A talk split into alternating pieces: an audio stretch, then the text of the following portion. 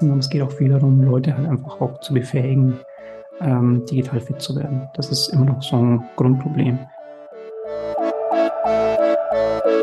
Haben den Leuten dann aber erklärt, okay, bevor ihr jetzt chaotisch äh, uns zutelefoniert und mit E-Mails äh, zu, zu mailt, äh, machen wir das bitte so, dass wir das strukturiert äh, alle so und so viele äh, Tage uns zusammensetzen, gucken, was wir die nächsten zwei Wochen machen. Hier ist ein Issue-Board, hier gibt es ein, ein Kanban, wo ihr einsehen könnt, wo so der Status ist. Und äh, wenn ihr bitte Anforderungen und Änderungen habt, können wir die mit aufnehmen, aber bitte so und so strukturiert. Und ähm, ja, die haben quasi auch währenddessen gelernt, wie Scrum funktioniert. Das ist aber genau der Fehler. Äh, man muss sich da eingestehen, zu sagen, ich habe davon keine Ahnung, aber das ist vollkommen fein, weil diese ganzen Leute, die Digitales irgendwann mal erfunden haben, die wussten es auch nicht, wie es funktionieren soll. Die haben es auch irgendwie im, im Doing äh, gelernt. Herzlich willkommen zur achten Folge von Keine Faxen, Digitalisierung im öffentlichen Gesundheitswesen.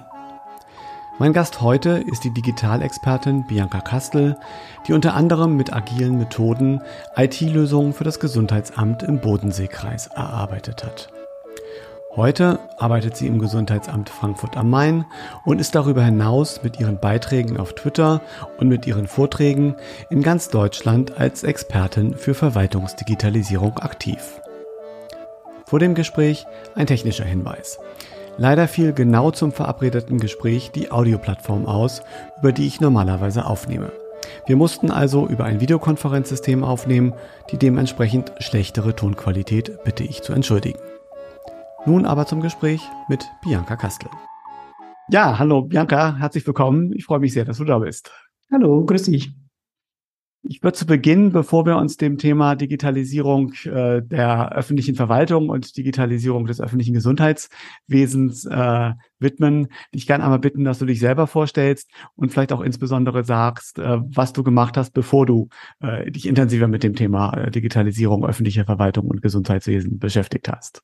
Ja, hallo, mein Name ist Bianca Kastel. Ich bin, ähm, ja, ich bin so ein bisschen, ich sage mal, Digitalisierungstante und äh, disruptives Element in einer städtischen Verwaltung steht auf meiner Webseite. Ähm, was was habe ich eigentlich gemacht? Was habe ich studiert? Was, was ist mein Bezug zum Thema Digitalisierung? Also, ich habe mal irgendwann mal äh, was mit Medien studiert, tatsächlich. Also ich hab, bin Bachelor of Engineering und Master of Arts in, in einem Medienstudiengang, aber eher in einem technischen Bereich. Das heißt, ich habe tatsächlich mal sowas gemacht wie, äh, ich kann jetzt erklären, wie Podcasts aufgenommen werden und wie Videotechnik funktioniert.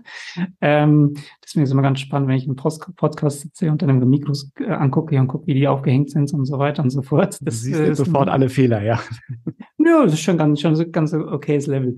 Und ähm, das, das ist das, was ich beruflich gemacht habe. Ich habe dann allerdings ähm, eigentlich schon vor meinem Studium relativ viel mit Webseiten, Webanwendungen gemacht. Ich bin ein bisschen autodidaktisch veranlagt und ähm, habe dann halt studiert, um einen Abschluss zu haben, habe aber schon sehr, sehr viel ähm, Web eigentlich seit 10, 20 Jahren, glaube ich, gemacht. Viel auch im Selbst, äh, Selbststudium, wie das, glaube ich, in vielen Web-Themen so ist.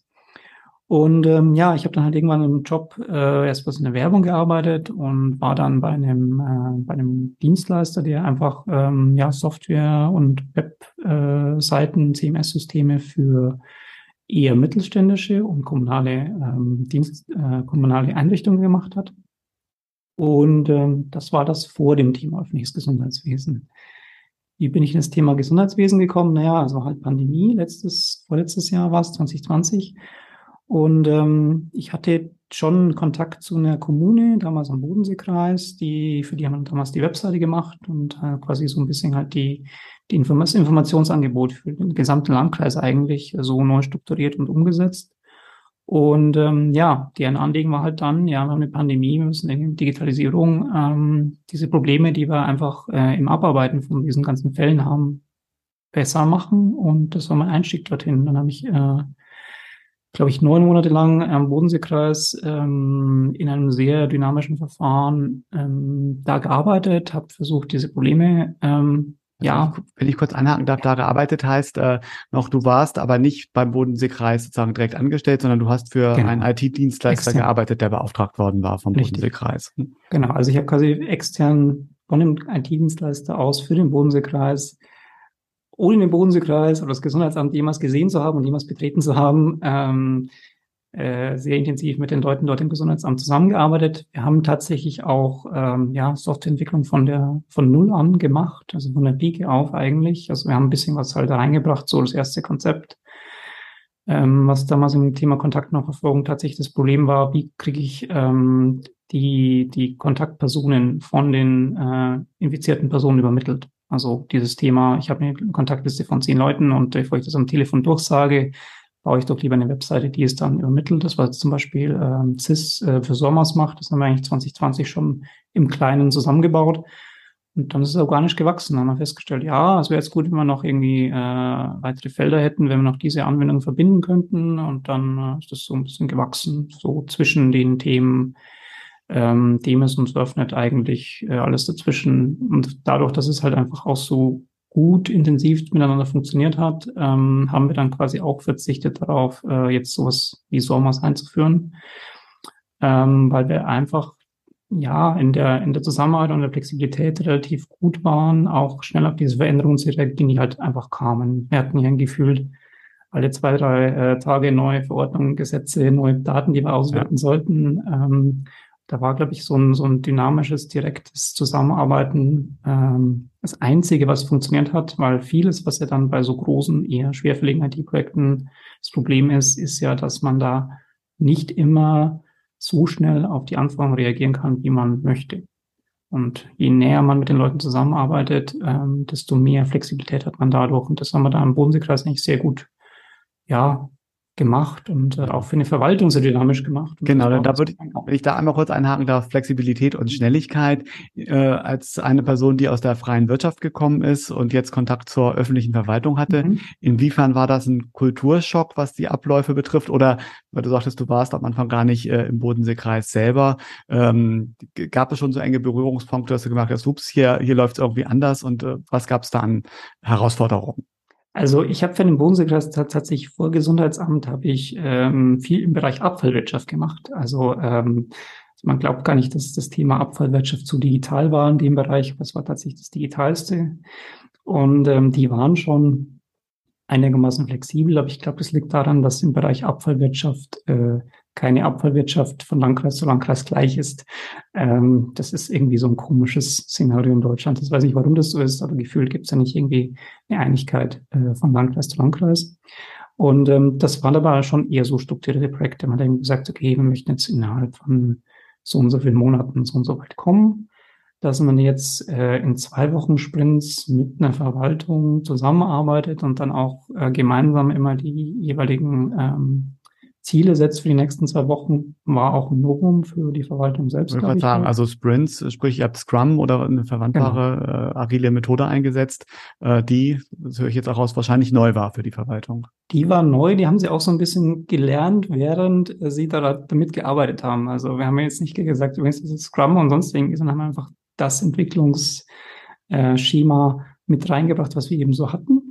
Haben den Leuten dann aber erklärt, okay, bevor ihr jetzt chaotisch äh, uns zutelefoniert und mit E-Mails äh, zu, zu mailt, äh, machen wir das bitte so, dass wir das strukturiert äh, alle so und so viele äh, Tage uns zusammensetzen, gucken, was wir die nächsten zwei Wochen machen. Hier ist ein Issue-Board, hier gibt es ein, Kanban, wo ihr einsehen könnt, wo gerade der Status ist.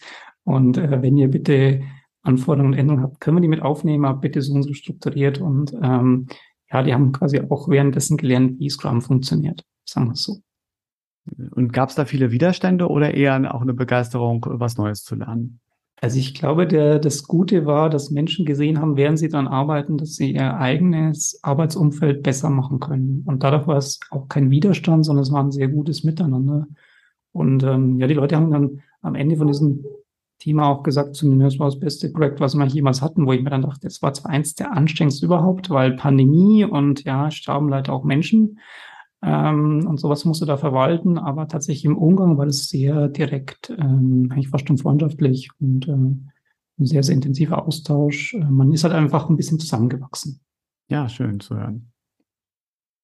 Ja, also das war im Bodenseekreis und ähm, das ist, also wenn ich dann den Leuten immer sage, so, ja, die agiles Arbeiten in Verwaltung kann tatsächlich funktionieren, äh, dann sage ich meistens immer genau deswegen, weil ich habe die Erfahrung schon mal gemacht. Und ähm, das ist, glaube ich, auch mal das, was so weitergetragen wird. Ich, ich sage da mal, was ich sonst noch so gemacht habe, ähm, was ich gerade eben mache. Nach dem Thema Bodenseekreis habe ich dann das Thema Iris Connect betreut, ähm, verfahrensverantwortlich. Das heißt, ich bin die Person gewesen, die ähm, ja die Verantwortung für das Gesamtprojekt äh, hat. Das heißt, wir haben mit Iris Connect damals ähm, im Bereich Kontaktnachverfolgungslösungen uns den Ansatz überlegt, äh, bevor wir jetzt eine eigene App bauen, wo man sich einchecken kann und dann die Daten ans Gesundheitsamt ermitteln kann, würden wir vielleicht eher das Problem lösen wollen, zu sagen, woran hängt es eigentlich? Na, es hängt an der Übermittlung dieser Daten, es hängt an der Interoperabilität dieser Daten, es braucht Standards. Das haben wir bei Iris das einfach so gemacht, gesagt, okay, wir fokussieren uns auf das Verbinden von Gesundheitsämtern mit diesen Lösungen und wir versuchen auch einen Standard zu schaffen, um eben verschiedene Anbieter mit verschiedenen Gesundheitsämtern zu verbinden. Okay, aber ihr musstet einen eigenen Standard quasi schaffen, weil äh, vorgegebene Standards, äh, auch wenn man so HL7 und Fire, was da so rumgeistert, die ja einfach nicht spezifisch genug sind, dass man wirklich sagen kann, so, äh, das ist jetzt ein Standard, an den man sich einfach anhängt. Ja, man muss vielleicht dazu sagen, dass Kontaktnachverfolgungs-Check-in-Lösungen, die sind ja auch nicht per se, also sind so, so ein Mittelding zwischen Medizin und Personendaten. Also es sind möglicherweise infizierte Personen, aber es sind nicht direkt infizierte Personen, sondern nur verdächtige äh, infizierte Personen, sagen wir es so. Und ähm, deswegen gab, war das so ein, so ein, so ein Mischszenario. Ähm, also wir hatten da von den Standards her hatten wir so Themen wie ähm, wird natürlich diese ganzen Locations, ähm, also eine, eine Location muss halt angeben, was verwendet sie für eine Lösung, um entsprechend den richtigen Anbieter kontaktieren zu können. Das ist also eher so eine Art Telefonbuch gewesen. Und dann gab es eben den Standard für die jeweiligen Check-ins. Also Person X war zurzeit sowieso da und da, weil es nicht nur diese, diese Check-ins nach Zeit waren, sondern es waren auch, ähm, es gab auch Lösungen, die haben versucht, ein bisschen mit Proximity Tracing ähm, ja, eine Liste zu erzeugen von Leuten, die ich halt mit denen halt Kontakt hatte. So ein bisschen wie die, wie die Corona-Warn-App, nur eben äh, individuell personenbezogen. Auch das gab's und ähm, diese Verschiedenartigkeit von Lösungen haben wir quasi in einer Lösung ähm, mit den Gesundheitsämtern verbunden und ähm, waren da eigentlich relativ erfolgreich dafür, dass wir das aus einer zivilgesellschaftlichen Perspektive gemacht haben. Das heißt, da habe ich meine, meinen Arbeitgeber so ein bisschen gewechselt, äh, von, von, von Agentur beauftragt zu für eine zivilgesellschaftliche Organisation, den Innovationsverbund öffentliche Gesundheit, äh, kurz INÖC, in Zusammenarbeit allerdings mit der Steiger Stiftung, die äh, dann das wirklich auch finanziert hat, weil es auch schon ein größeres Projekt war. Das ist man schon bei einem siebenstelligen Betrag, was sowas kostet. Ähm, aber gut, war halt auch für vier Bundesländer, Nordrhein-Westfalen, Hessen, Thüringen und Sachsen. Und da kann man sich vorstellen, dass es dann kein kleines Softwareprojekt mehr ist, sondern schon größer. Hm. Wie viele Gesundheitsämter waren daran beteiligt? So ähm, Gesundheitsämter, die ich, die unter meiner, meiner Obhut Anführungszeichen waren, waren 110 und äh, wir haben tatsächlich in dem Zeitraum auch ähm, fast die Hälfte angeboten. Okay, also fast ein Drittel der Gesundheitsämter in Deutschland. Also ich bin jetzt gerade nochmal drüber gestolpert. Es läuft ja derzeit eine Fortbildungsreihe der Akademie für öffentliches Gesundheitswesen zum Thema Digitalisierung in Gesundheitsämtern und da hat unter anderem das Gesundheitsamt Köln auch von dem Projekt berichtet. Ja, die waren auch relativ gut in der Zusammenarbeit mit, mit der IT-Abteilung und der, dem Installieren von solchen Anwendungen in, in ja, sehr speziellen IT-Umgebungen. Ich muss auch dazu sagen, dass wir, glaube ich, auch, äh, also in Nordrhein-Westfalen hatten wir das Glück oder Pech, kann man sehen, sehen wie man will, ähm, auf sehr unterschiedliche IT-Abteilungen in den Gesundheitsämtern zu stoßen und dieses äh, diese, diese Installation dieser Komponente vor Ort, äh, die wir dann für so eine verbindende Komponente immer brauchten, die war auch manchmal sehr individuell, sagen wir so. Mhm. Und äh, Köln kenne ich zumindest noch, weil es war, war immer ein bisschen anders. War halt größer, aber es war anders. Ja. Und äh, nochmal zu deinem beruflichen Status. Im, am Bodenseekreis äh, hast du, warst du quasi beschäftigt bei dem IT-Dienstleister, der beauftragt worden ist äh, von dem Gesundheitsamt. Äh, Im Rahmen von Iris Connect bist du bei dem äh, zivilgesellschaftlichen Akteur auch äh, beschäftigt gewesen oder wie, wie hast du dein Geld verdient in der Zeit? Also ähm, finanziert hat mich quasi die Steigerstiftung allerdings noch, äh, noch in Festanstellung bei dem gleichen äh, Anbieter, bei dem ich auch für den Bodenseekreis gearbeitet habe. Und ähm, ja, dann äh, bin ich tatsächlich in den Gesundheitsamt gewechselt. Und äh, das heißt, ich habe jetzt, glaube ich, den kompletten Kreis durch von äh, als Dienstleister arbeiten für Gesundheitsämter, als Zivilgesellschaft arbeiten für Gesundheitsämter und in dem Gesundheitsamt arbeiten für Gesundheitsämter. Genau, weil aktuell bin ich im Gesundheitsamt Frankfurt quasi zuständig für das Thema Digitalisierung, ähm, Stabsstelle Digitale Zukunft und strategische Planung, wie es offiziell heißt. Und das heißt, du bist jetzt damit Angestellte im öffentlichen Dienst und gehörst zu denjenigen, die ähm, äh, oder ja einer Bewegung, die von Lilith Wittmann beispielsweise immer wieder eingefordert wird, dass die öffentliche Hand doch bitte zusehen sollte, äh, auch Personen bei sich zu beschäftigen, die von IT eine Ahnung haben und nicht immer nur Beraterverträge äh, zu, zu vergeben. Äh, und am Ende ist die Beratungsfirma weg und damit das Wissen auch und im Haus weiß keiner Bescheid. Also insofern äh, finde ich sehr wegweisend, äh, diesen Schritt zu gehen. Ähm, Inwiefern empfindest du dich als Exotin, als IT-Expertin äh, in einem Gesundheitsamt? Äh, weil ich glaube, das gibt es leider bisher noch viel zu wenig. Also ähm, ich sage mir, ich bin so ein bisschen Einhorn, weil ich tatsächlich so ein bisschen dieses Thema mache, so für die für ähm, den Sinn dahinter erstmal äh, IT zu machen und weniger für fürs Geld, weil natürlich die Umgebungsbedingungen in der öffentlichen Verwaltung immer noch nicht so wahnsinnig gut sind im Vergleich zur freien Wirtschaft. Aber das ist, glaube ich, auch wichtig, da einfach ähm, ja gewissen Bildungsauftrag wahrzunehmen, sagen wir es mal so. Also das, was ich jetzt tatsächlich ähm, in, in meinem täglichen Arbeiten an Software tue, ist, ist ein Teilbereich dessen, und es geht auch viel darum, Leute halt einfach auch zu befähigen, ähm, digital fit zu werden. Das ist immer noch so ein Grundproblem. Da bin ich auch eben auch bei, bei dem, was Lindmann sagt, ähm, ja, du musst die Kompetenzen intern aufbauen und manchmal müssen halt ein paar Leute vorangehen und sagen, guck mal, okay, ich äh, setze mir jetzt mal so zwei, drei, vier, fünf Jahre Zeit und versuche mal da zu gucken, wie die Leute mitgehen, ob das was wird. Und ja, es ist zumindest, zumindest auch ein bisschen Aufbruch spürbar. Man natürlich auch nach der Pandemie oder in der Pandemie, ähm, also ich würde mal sagen, in der Pandemie sind immer noch eine Pandemie, ähm, äh, Leute auch merken, da kann man Dinge verändern, da kann man Dinge zum Besseren verändern und dass Digitalisierung einfach ein Mittel dazu, ähm, ohne natürlich jetzt irgendwie äh, das, das äh, sinnvoll als Werkzeug zu sehen und nicht nur irgendwie als, als Gefahr. Das gibt es ja manchmal auch in Verwaltungen, wo Leute sagen, oh, der nimmt ja immer meinen Job weg. Nee, darum geht's nicht, sonst geht darum, dass du deinen Job besser machen kannst. Und äh, das versuche ich eben jetzt seit einem, ja, knapp einem Jahr auch in Frankfurt, aber tatsächlich auch auf der, der Größe von größeren digitalen Infrastrukturen. Ja, es ist, es ist ein, ähm, ja, eine gewisse Besonderheit. Es gibt wenige Leute wie mich in Verwaltungen, die natürlich auch Code schreiben können, Code lesen können, Code verstehen können, sowas auch sehr genau beurteilen können. Ist das gut? Ist das schlecht? Geht das besser? Kann man das anders machen? Ähm, aber die sind, glaube ich, auch wichtig, weil man natürlich nur mit, mit kompetenten Leuten auch in der Verwaltung äh, wirklich gute Lösungen kriegt. Ja, stimme ich absolut ja. zu, ja. Ähm, Digitalisierung ist ja so ein sehr, sehr großes, großer Begriff. Ähm, könntest du ein paar konkrete Beispiele nennen von dem, was ihr in äh, Frankfurt digitalisiert, beziehungsweise was eure konkreten Projekte sind? Also ich habe eigentlich, ja, sagen wir mal, zwei Hüte auf, ähm, also eigentlich drei Hüte. Ich habe immer noch mein zivilgesellschaftliches Engagement für den ÖNÖG. Ähm, ab und zu denken wir uns so Sachen aus, wo wir sagen können, ja, die könnten wir mal machen, so einfach fern von allen ähm, wie soll man sagen, Zwängen der Verwaltung, ähm, weil man natürlich als zivilgesellschaftliches äh, Engagement da einfach von außen äh, hin irgendwie auch Impulse bringen kann. Das ist immer noch so ein Thema. Also wir haben auch mal versucht, das Thema Impftermine ähm, zu verbessern. Ähm, das hat nicht so ganz funktioniert, aber es war so ein Versuch wert. Ähm, in der Verwaltung selbst ist es so, es gibt natürlich das, das Daily Business, was in Frankfurt eben auch äh, ist. Man führt irgendwie eine kleine Software ein, um irgendwie, keine Ahnung, man will irgendwie ähm, Screencasts machen, Tutorials für die Mitarbeitenden. Das sind so einfache Sachen, die irgendwie auf einem Tisch liegen, die ich technisch noch mit begleite. Oder so, ja, äh, Software zur, zur Projektorganisation, was ja auch in mhm. Verwaltungen noch nicht so ganz gut läuft, aber was, was besser wird.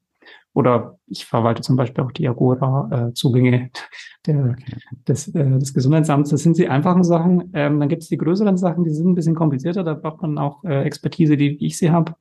Ähm, alles, was damit Paktökologie zu tun hat. Also wir haben natürlich in äh, Hessen ein Länderprojekt, was äh, auch irgendwie betreuen muss und das bin ich als Person.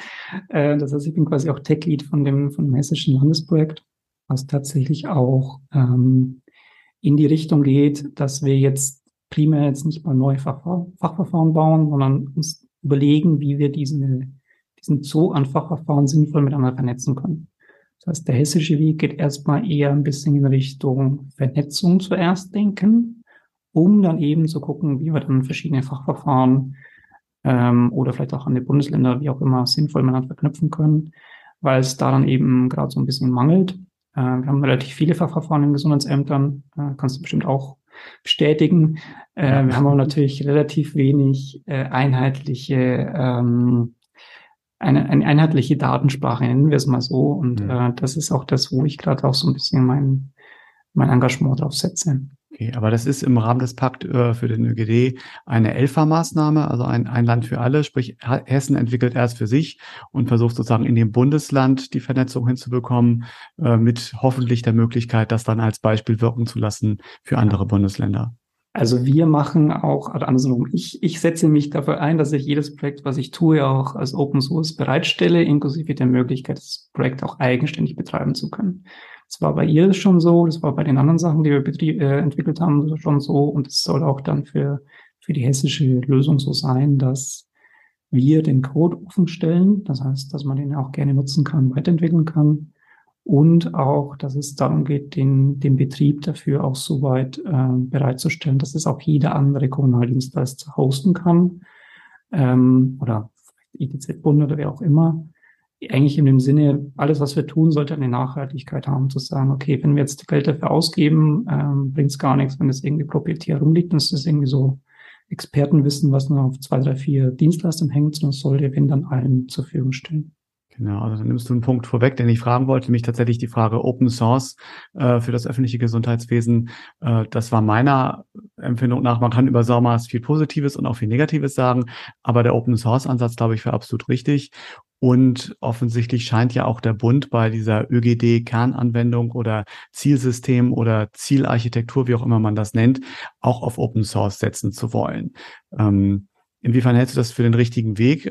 Beziehungsweise aber auch, was müssen Gesundheitsämter tun, damit sie an dieser Open Source äh, an, äh, Entwicklung auch partizipieren können? Also es ist auf jeden Fall der richtige Weg, weil wenn wir uns mal genau darüber äh, über nachdenken, was wir als Gesundheitsämter tun, wir machen sehr ähnliche Sachen. Also ja, machen in, sagen wir mal, 80 Prozent aller Fälle wahrscheinlich das Gleiche und haben so 20 Prozent Landesbesonderheiten, Besonderheiten, weil wir Städte oder, oder, äh, oder Landkreise sind und ähm, das ist auch vollkommen okay. Über 80 Prozent kann man es eigentlich teilen.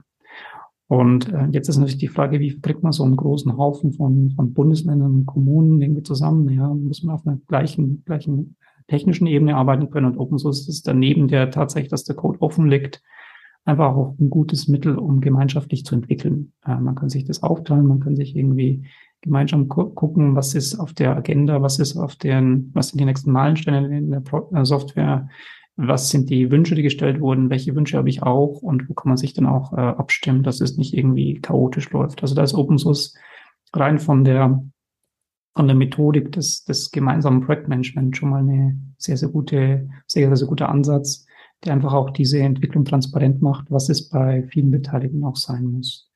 Und ich glaube, wir haben auch eine für Verpflichtung den Bürgerinnen gegenüber, den Leuten auch ganz klar zu ähm, darzulegen, was wir dann tun, dass wir dann nicht irgendwelche komischen Algorithmen benutzen, die irgendwie Leute diskriminieren, sondern dass wir ganz klar sagen können, guck mal, wir haben hier, das ist Software, da kannst du genau reingucken, die macht genau das mit, äh, mit deinen Daten und einfach ein Vertrauen dafür zu schaffen, was wir tun. Und ich nehme das öffentliche Verwaltung in dem Sinne auch tatsächlich sehr ernst zu sagen, wir müssen auch öffentlich mit dem umgehen, was wir tun und äh, wie wir das tun. Und dafür ist, es geht, gilt eben auch für die Software. Hm. Ja gut, es sind ja letztendlich auch äh, öffentliche Mittel, mit denen das Ganze äh, finanziert wird.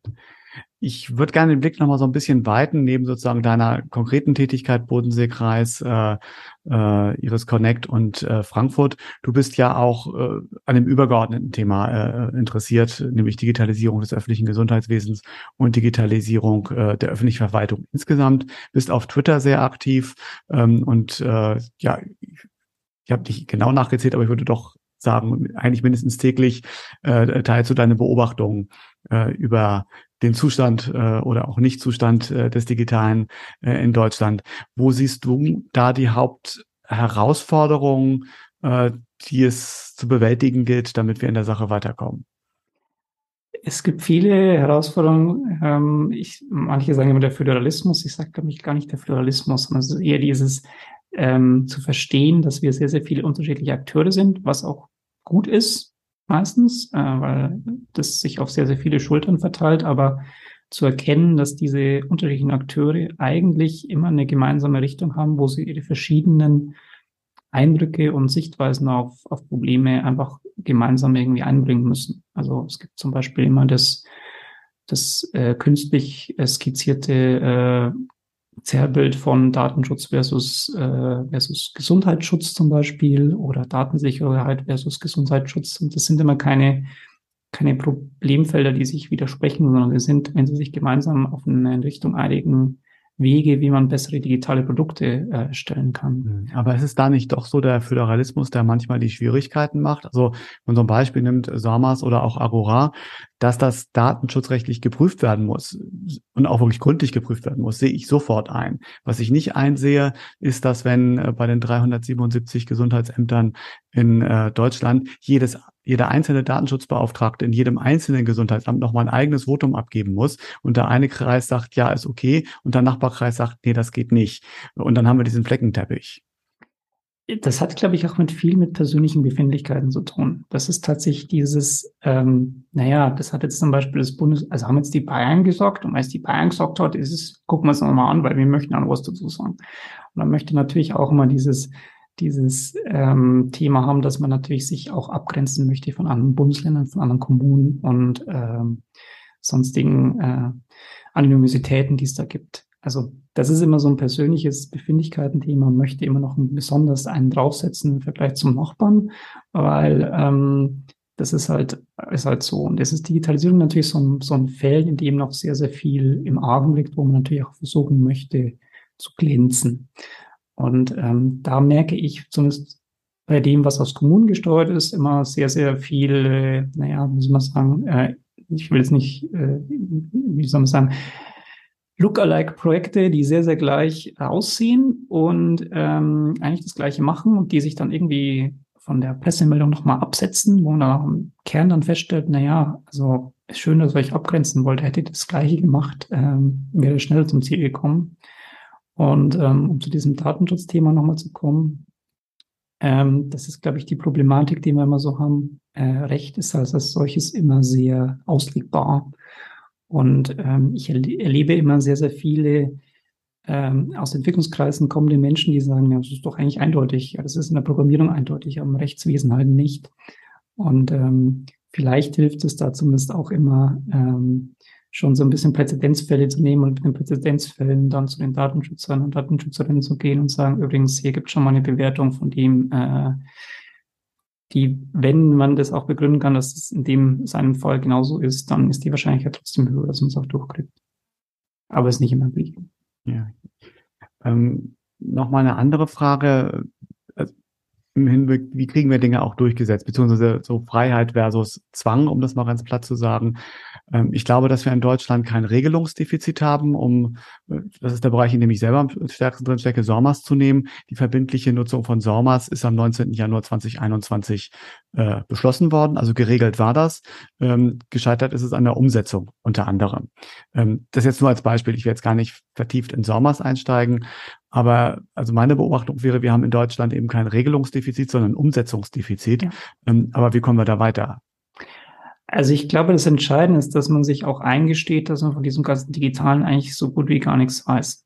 Das ist, klingt jetzt hart, aber ich merke das sehr häufig, dass Menschen ähm, abstrakt über digitale Themen sprechen ähm, und dann vielleicht auch ähm, also sagen, ja, Digitales und so weiter und so fort. Und sagen sie immer, ja, das ist Technik, das interessiert mich nicht und äh, das muss ich nicht wissen. Und äh, die, die kokettieren dann auch ein bisschen damit mit der eigenen Unkenntnis und sagen, ja, das habe ich eh keine Ahnung davon, das ist irgendwie Technik. Das ist aber genau der Fehler. Äh, man muss sich da eingestehen zu sagen, ja, ich habe davon keine Ahnung, aber das ist vollkommen fein, weil diese ganzen Leute, die Digitales irgendwann mal erfunden haben, die wussten es auch nicht, wie es funktionieren soll. Die haben es auch irgendwie im, im Doing äh, gelernt. Und ähm, das ist, glaube ich, ganz wichtig, dass erstmal die Leute, die dann immer äh, solche Projekte an sich nehmen, zugestehen, dass sie dann Defizit haben in, in Verständnis und bestimmten Kompetenzen sie brauchen, um dieses Thema weiterzuführen. Dass sie dann aber auch offen dafür sind, zu gucken, ja, wenn, wen gibt's denn noch so? Geht's Leuten denn vielleicht auch noch so? Kann man sich da irgendwie austauschen? Ähm, also ich finde zum Beispiel Agora in dem Sinne, da ist Austausch ist sehr sinnvoll, dass man sagt, okay, ich habe da ein digitales Problem. Ähm, wer weiß denn da was dazu? Und dieses, glaube ich, gemeinsam wachsen in der Kompetenz, äh, aber sich auch ganz ehrlich einzugestehen, wo muss ich auch Profis reinholen? das fehlt in vielen Bereichen der öffentlichen Verwaltung, auch speziell des öffentlichen Gesundheitswesens, sehr, sehr stark, weil es immer sehr, sehr stark aus der fachlichen Perspektive gedacht wird. Dann denkt man sich, dass dieses Digitale halt noch irgendwie mitgemacht wird, wird schon irgendwie passen. Weil man es aber selbst nicht beurteilen kann, weil man ja keine Erfahrungen und Kompetenzen im Bereich hat, kommt meistens halt dann immer was raus, was genau in der Umsetzung des Digitalen nicht funktioniert. Das ist tatsächlich halt ein, ja, so ein, so ein gewisser blinder Fleck in der Selbsteinschätzung. Man glaubt, wenn man es fachlich versteht, dass man auch digital übersetzen kann. Wahrscheinlich aber nicht. Und dieses ganz ehrlich zu sagen, ich habe keine Ahnung, ähm, ich hole mir da lieber Leute, die das können, ist, glaube ich, sehr wichtig. Und ich kann auch als, als Digitalexpertin sagen, ein bisschen diese, diese Expertenbürde runterzunehmen. Auch ich habe manchmal keine Ahnung von irgendwelchen Themen, weiß aber zumindest, welche Leute ich ansprechen kann, die dann Expertise in dem Bereich haben. Ja gut, äh, niemand kann alles wissen und gerade jetzt nochmal im Rückblick auf die Pandemie, äh, keiner hatte jahrzehntelange Erfahrung im Pandemie-Management, äh, woher auch. Ich würde jetzt gerne so im Hinblick auf die Zeit nochmal äh, konkret zurückgehen zu den Gesundheitsämtern und dich fragen, ob du Tipps hast für Gesundheitsämter, die sagen, sie wollen jetzt im Bereich Digitalisierung weiterkommen, stellen aber fest, also wenn wir mal ins Reifegradmodell gucken, da steht sowas drin wie die Vorgaben des Bundes und des Landes hinsichtlich der Digitalisierung sind in der Digitalisierungsstrategie berücksichtigt. Und ich stelle dann fest, Vorgaben des Bundes und Landes gibt es eigentlich nicht. Und nun wäre es ja wahrscheinlich falsch zu sagen, na gut, dann warte ich so lange, bis die kommen und vorher kann ich nichts machen. Äh, es gibt ja vielleicht doch ein paar Möglichkeiten, wie ein Gesundheitsamt äh, diesen Schritt für Schritt Weg in die Digitalisierung beschreiten kann, ohne erst darauf warten zu müssen, dass Dinge auf Bundes- oder Landesebene geregelt sind. Was wären da deine Tipps? Also ich habe ja lustigerweise die Digitalstrategie für das Gesundheitsamt in Frankfurt geschrieben und ähm, kann dann so ein bisschen erklären, wie die Herangehensweise war. Ich glaube, die Herangehensweise ist immer ganz wichtig zu verstehen, ähm, eine, eine grundsätzlich digitale Vision davon zu haben, wo möchte ich hin. Und für Gesundheitsämter ist es, glaube ich, immer sehr unterschiedlich, aber so ganz abstrakt gesagt ist es immer, ähm, Digitales kann dabei helfen, mit Daten Dinge zu beschreiben. Äh, also zum Beispiel, wie geht's meinen Schulkindern gerade bei den Einschulungsuntersuchungen? Gab es da vielleicht von der Pandemie irgendwelche welche, äh, Nachwirkungen, die ich herausfinden möchte? Dafür brauche ich Daten wie ist denn gerade die, die pandemische Situation? Also wie ist Corona gerade und wie ist zum Beispiel Masern oder was auch immer? Dafür brauche ich Daten. Ähm, wie ist denn das Thema mit, ähm, keine Ahnung, den, dem Zahnzustand der Kinder und so andere Dinge? Das sind alles datenbasierte Themen. Und die, die äh, Vision, wo man eigentlich dafür hinkommen sollte, ist ja, dass man diese Daten erstmal grundsätzlich äh, hat, dass man sie systematisch erfasst, dass man sie auch nutzt, um äh, vielleicht schon früher auf, auf Probleme zu reagieren. Das ist immer so eine ganz abstrakte Vision, glaube ich, für alle Gesundheitsämter irgendwie ähm, gilt. Und da muss man die eben runterbrechen in Einzelteile. Woran hängt's denn? Also ähm, kann ich denn zum Beispiel mit meinen Leuten irgendwie so flexibel arbeiten, wie die Leute auch arbeiten müssen? Können die im Homeoffice arbeiten? Können die vor Ort arbeiten? Können die, ähm, können die äh, auch irgendwie äh, auf Akten elektronisch zugreifen. Das sind so Baustellen, die man dann zum Beispiel braucht in der Strategie, um dorthin zu kommen, in ein zeitgemäßes digitales Arbeiten, in ein vernetztes Arbeiten. Also wie kann ich mich mit anderen Gesundheitsämtern nebenrum austauschen, mit anderen auf Landesebene, mit irgendwelchen anderen Gesundheitsämtern im ganzen Bund.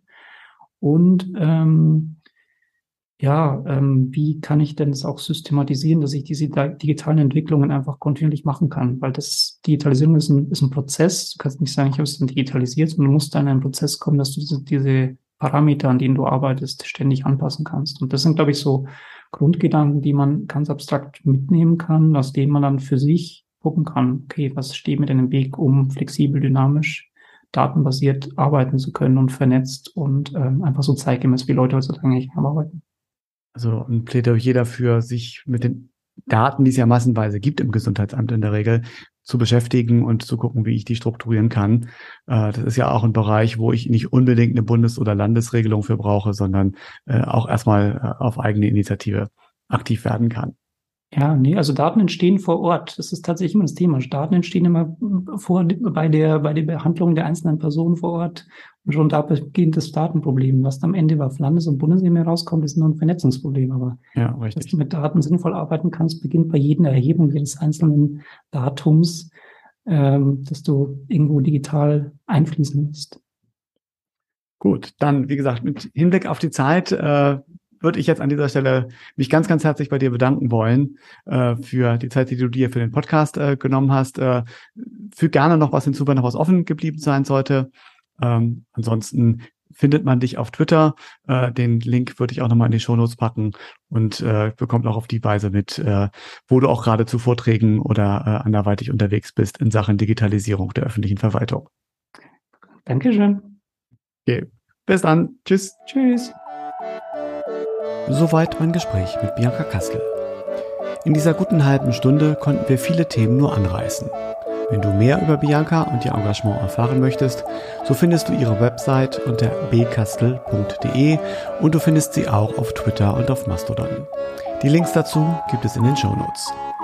Mein Name ist Tore Korf und solltest du Rückfragen, Kommentare oder Anregungen zu diesem Podcast haben, so erreichst du mich per Mail unter keinefaxen.posteo.de.